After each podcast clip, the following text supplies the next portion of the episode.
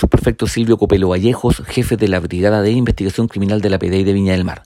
En este procedimiento policial, efectuado por detectives del equipo MT0 de la Brigada de Investigación Criminal de la PDI de Viña del Mar, el cual se basó en el análisis criminal y la inteligencia policial coordinado con el Ministerio Público, permitió obtener siete órdenes judiciales de entrada y registro para seis inmuebles del sector Gloria Navales de la comuna y un domicilio en Concón lográndose con ello la detención de cuatro sujetos de nacionalidad chilena por los delitos de infracción al artículo cuarto de la ley 20.000, que sanciona en este caso el tráfico de drogas en pequeñas cantidades y por infringir además la ley de armas sujetos que operaban como clan familiar y donde uno de ellos registra antecedentes policiales como asimismo una orden de detención pendiente por el delito de microtráfico.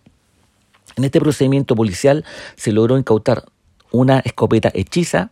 una pistola fogueo, 203,73 gramos de cannabis dosificada, 65,96 gramos de cocaína base, dos municiones balísticas, una balanza digital y 522 mil pesos en dinero en efectivo.